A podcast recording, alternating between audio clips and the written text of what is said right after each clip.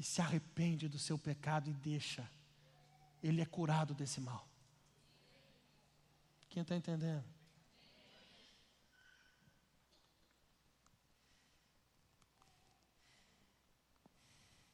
Só quem reconhece que é pecador consegue olhar para o sacrifício da cruz.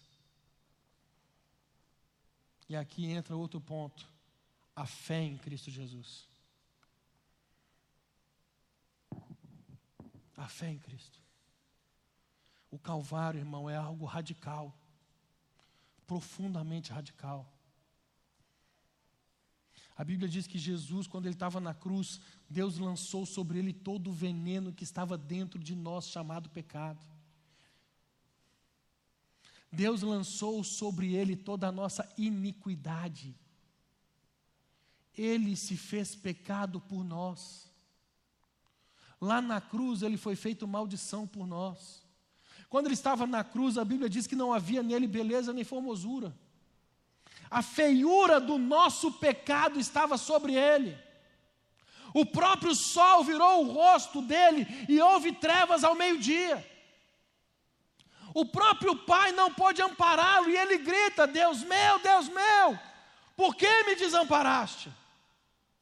Quando ele foi feito pecado, diz a Bíblia que a ira de Deus o fuzilou, a lei de Deus exigiu a morte dele, e ele bebe sozinho aquele cálice amargo da ira de Deus. Ele morre a minha morte, ele morre a sua morte, ele morre pelos nossos pecados, pagando a nossa dívida de tal forma que quando você olha para ele com fé, os seus pecados são perdoados, porque ele pagou o preço por mim e por você e você fica livre desse veneno.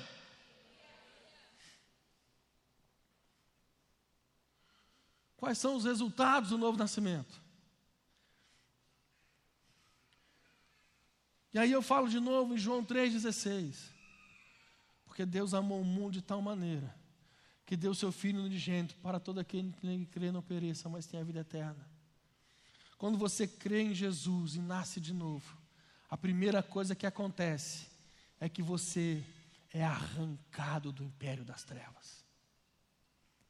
Foi tirado da condenação eterna. Você passa da morte para a vida. Segunda coisa, e é aí que muita gente em atendimento pastoral não sabe responder. Meu irmão, você tem certeza da sua salvação?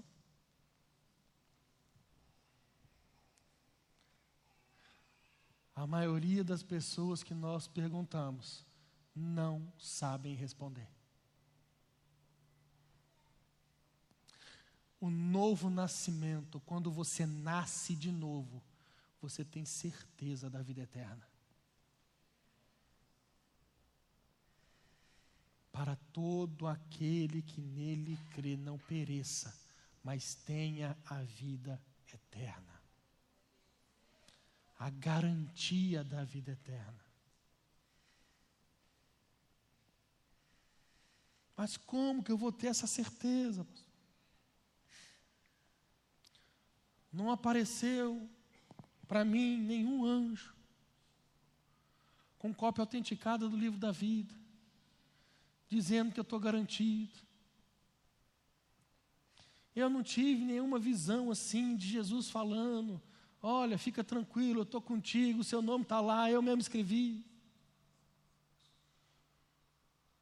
Eu, tive, não, eu não tive uma visão do trono de Deus, e o Senhor falando comigo: Eis aí meu filho amado em quem me compraz.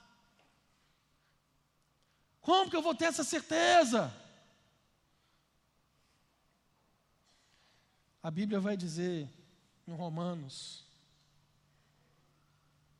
Romanos, não sei, você procura depois, está em Romanos.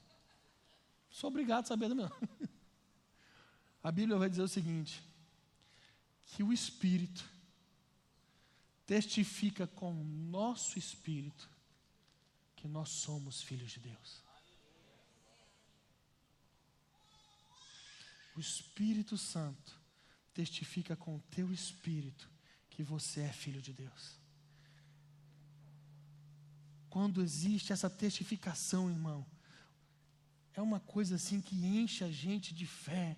E, e, e pergunta: como é que você sabe que é salvo?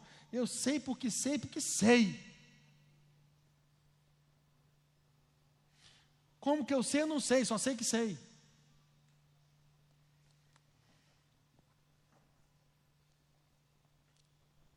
Você é salvo em Cristo Jesus. Você tem a certeza da salvação, da vida eterna. A grande pergunta dessa noite é: qual é a sua decisão? O que, que você vai fazer? Qual a sua escolha?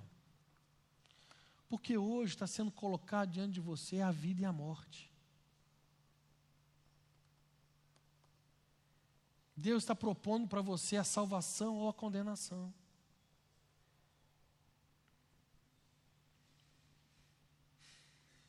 Porque Deus, irmão, Ele não, ele não tem prazer na morte de ninguém. Ezequiel 18, 32. Porque não tenho prazer na morte de ninguém, diz o Senhor.